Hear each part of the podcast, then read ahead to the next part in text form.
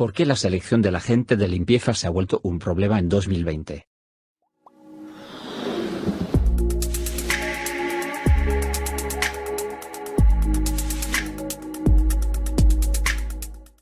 Durante toda la vida se han realizado jornadas de limpieza en sus casas o sitios de trabajo. Esta actividad resultaba natural e incluso molesta para algunos.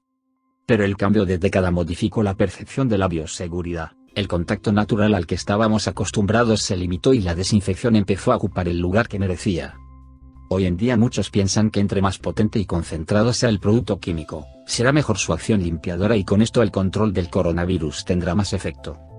Con el fin de tener claridad sobre este tema la Organización Mundial de la Salud y la Agencia de Protección Ambiental han diseñado la lista N, en la cual se describen los productos con declaraciones de patógenos virales emergentes y coronavirus humano que pueden ser utilizados contra el SARS-CoV-2.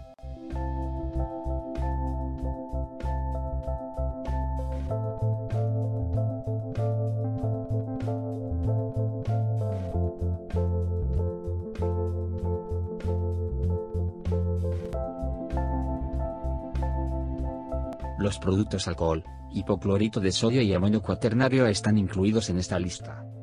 Esto quiere decir que los productos de limpieza tradicionales empleados por todos nosotros, están recomendados para cumplir con las medidas preventivas y de mitigación para contener la infección respiratoria aguda por COVID-19. Teniendo en cuenta las características definidas en la ficha técnica puede emplear los productos de la siguiente forma en su casa o en su entorno laboral. Para el caso del hipoclorito de sodio al 5% puede utilizarlo en pisos y superficies no delicadas. Recuerde que este producto es corrosivo. Por otra parte, el amonio cuaternario se recomienda para espacios amplios, objetos grandes y la gran mayoría de herramientas.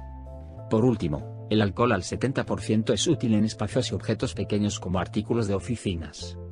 Sea cual sea el producto que utilice recuerde el uso permanente de la protección visual, respiratoria y de manos porque aunque el riesgo biológico está gobernando el mundo, una quemadura química también puede afectarle su salud gravemente.